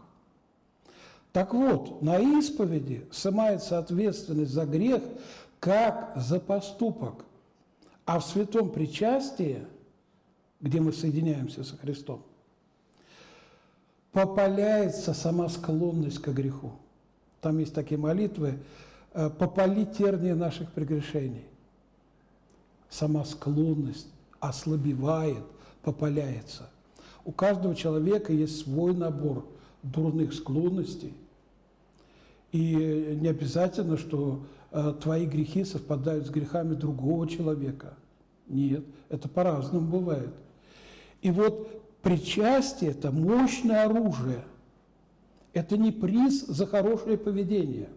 Это пелагианская глупость, что причастие – это приз за хорошее поведение. Это самое радикальное средство в борьбе с грехом, потому что попаляет терния прегрешений. Но как самое серьезное лекарство, к нему надо относиться серьезно. Поэтому Павел пишет, кто ест и пьет, не рассуждая о теле и крови, тот есть в осуждение, поэтому некоторые болеют и даже умирают. Поэтому мы приступаем со страхом Божиим, как бы этот огонь не попалил нас, и с верою. Верою, прежде всего, в благодать Божию, которая даруется в пришествии Сына Божия, который пришел не судить этот мир, а спасать этот мир в своем первом пришествии. Есть еще вопрос? Батюшка, скажите, пожалуйста, а как понять разницу? Я верю или я хочу, или я просто хочу верить? Ну, я обычно иначе э, ставлю вопрос. Э, я сначала э, расскажу, как я понимаю, потом вы, может быть, повторите, ладно? А есть два типа веры. Человека спрашивают, вы верите в Бога? Я вот помню, Зюганова по телевизору спросили, вы верите в Бога?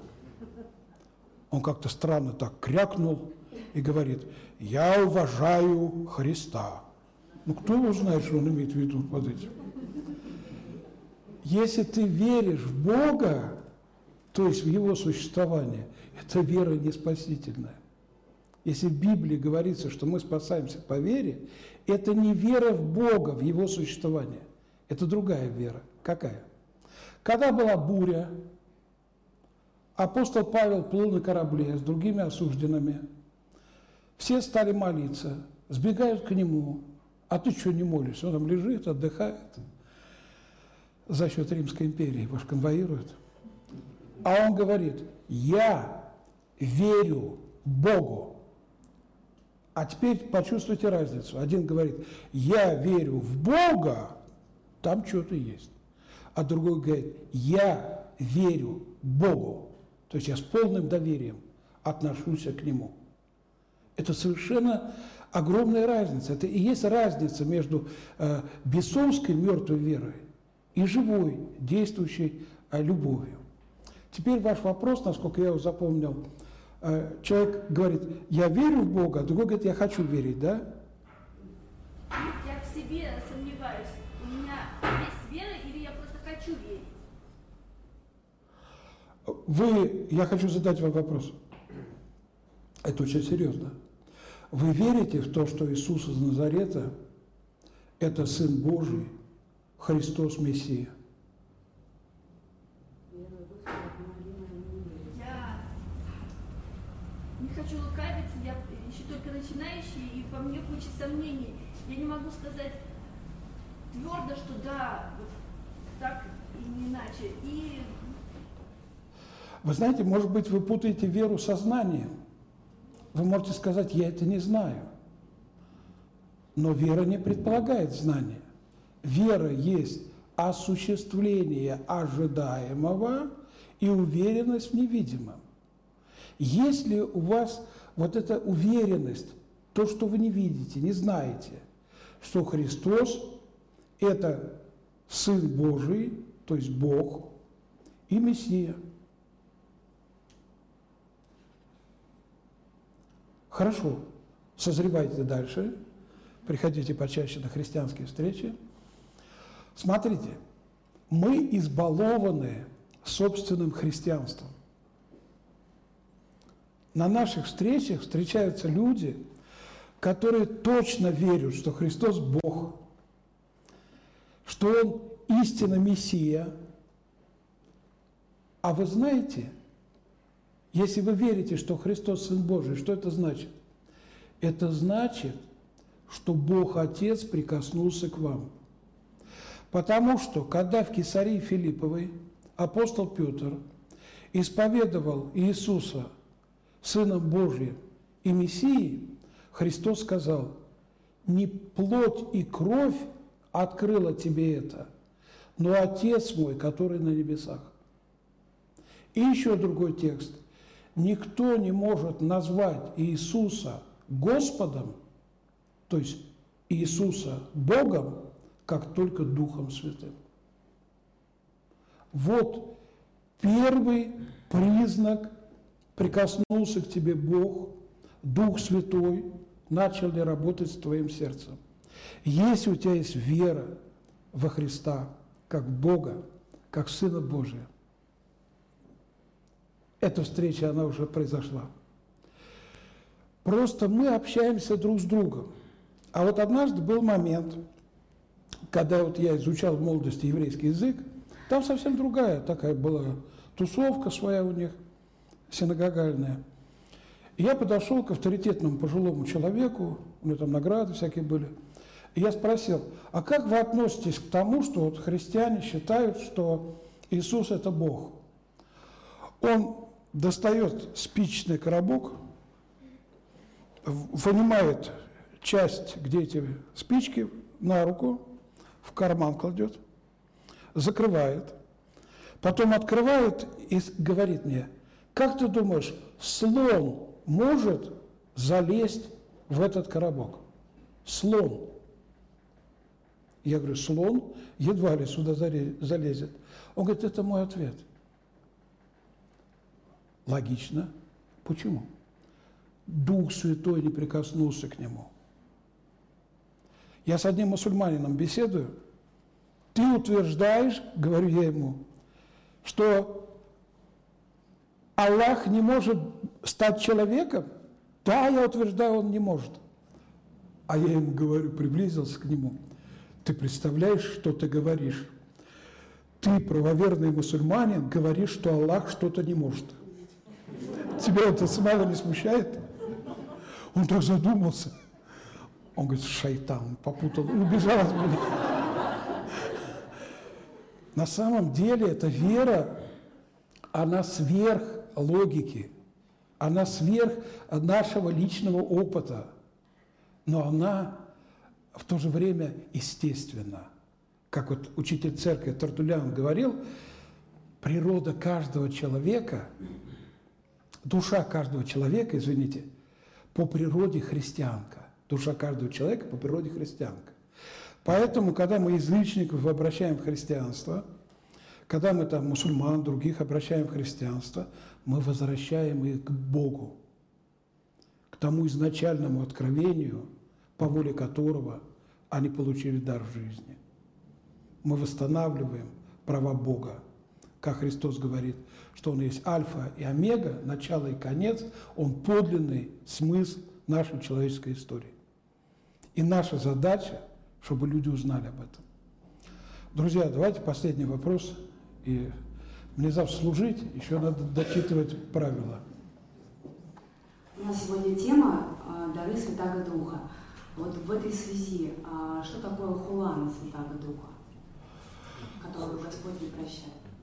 Хула Святаго Духа – это очень редкое явление, и с точки зрения некоторых отцов даже невозможно для людей, почти невозможно. Хула Святаго Духа, она проявляется, но человек не распознает ее как таковую. Что это такое? Хула на Святаго Духа – это неверие, божественную любовь, божественное милосердие, когда согрешивший грешник полагает предел Божьему милосердию по отношению к себе. Объясняю. Два человека покаялись. Одного звали Петр, другой человек, который раскаялся, его звали Иуда. Два типа раскаяния. Один раскаялся, пошел и удавился. Другой раскаялся, горько заплакал и пережил прощение Божье. Как трижды отрекся, так трижды смог засвидетельствовать о своей любви к Богу. Дух Святой – это любовь. Павел пишет, любовь Божия излилась сердца наши Духом Святым. Что такое хулана Духа Святаго? Когда человек совершает грех, и он полагает предел Божьему милосердию. Вот Иуда это сделал. Он раскаялся, причем он раскаялся более деятельно, чем Петр. Он вернул эти деньги, он швырнул эти деньги. Он вынес себе смертный приговор, хотя человек не имеет права этого делать. Но он положил предел Божьему милосердию. А почему не прощается грех? Потому что неверие в Божье прощение не ведет человека к прощению. Он впадает в состояние самоедства и сам губит себя. А если бы он верил даже после всего, что он сделал, что Бог может его простить, что любовь Божия, она вообще, она не имеет границ, это бездна. И пережил бы раскаяние, мы имели бы еще одного апостола, двух апостолов, которые раскаялись, Петр и Иуда. Но этого не произошло. Поэтому Дух Святой – это любовь, это милость. Кстати, это собственное имя э, Духа Святаго – любовь. Как у э, Сына Божия собственные имена есть. Логос, то есть Слово, да, э, и Слово стало плоть, обитал с нами полной благодати истины. Есть два имени общих у Сына Божия и у Духа. Параклит, утешитель. Помните, Христос говорит, другого утешителя пошлю вам. То есть я утешитель, но я другого пошлю. Истина, но это имя разделяется сыном, он тоже истина. А вот любовь это как бы сугубая. Но это не, не исключает того, что любовь у других, потому что все, что имеет одно из лиц Святой Троицы, имеют и другие лица Троицы. Но это как собственное имя, как слово. Это собственное имя. Об этом писал Григорий Двоеслов – об этом писал Лев Папа Римский. Это учение, оно отталкивается от э, учения апостола Павла. Поэтому самое страшное состояние, когда человек выносит себе приговор и полагает предел, черту, это настоящее богохульство Божьему милосердию. Как я могу ограничить Божью любовь? Я могу ее принять или, не дай Бог, не принять. Поэтому и не прощается хула на Дух Святаго, потому что нераскаянный грех – это непрощенный грех. Друзья, я очень рад, что сегодня находился с вами. Мне было очень э, приятно. Заходите на мой инстаграм. Да. Э, будем обмениваться вопросами. А главное, э, это вы можете на, на Ютубе, там есть библейский портал «Экзегет», я там веду рубрику «Трудные места Библии». Потом вы там можете найти мои лекции по Евангелию от Матфея целиком. По Евангелию от Марка целиком, по Евангелию от Луки, по Евангелию от Иоанна целиком, на некоторые послания Павла, на Апокалипсис, на книги э, Ветхого Завета. У меня и по псалтыре много разных бесед. Я э, с радостью буду общаться с вами вот в таком формате. Вообще мне кажется, что вот эти технические прогрессы, они буквально осуществляют исполнение пророчества Христа – Помните, он сказал, «И проповедано будет сие Евангелие Царствия по всей вселенной». Это же про Инстаграм. Это, это, и, это, друзья, это и про радио, и про телевидение. И какая-нибудь женщина, которая очень переживал отец Дмитрий Смирнов, она может в наушниках слушать там Инстаграм, беседы на арабском языке. И тогда придет конец. То есть последнее обращение, оно будет использовать э, все средства. Ведь э, проповедь э, Евангелия во дне апостолов, какое средство мирское они использовали? Римские дороги, которые создавали с одной целью, чтобы быстро перебрасывать легионы солдат в одну сторону, в другую. А апостолы шли по этим же дорогам, Апиева дорога – римские дороги и несли благую весть о том, что Господь наш Иисус Христос истина, Бог и жизнь вечная. Берегите себя. Аминь. como el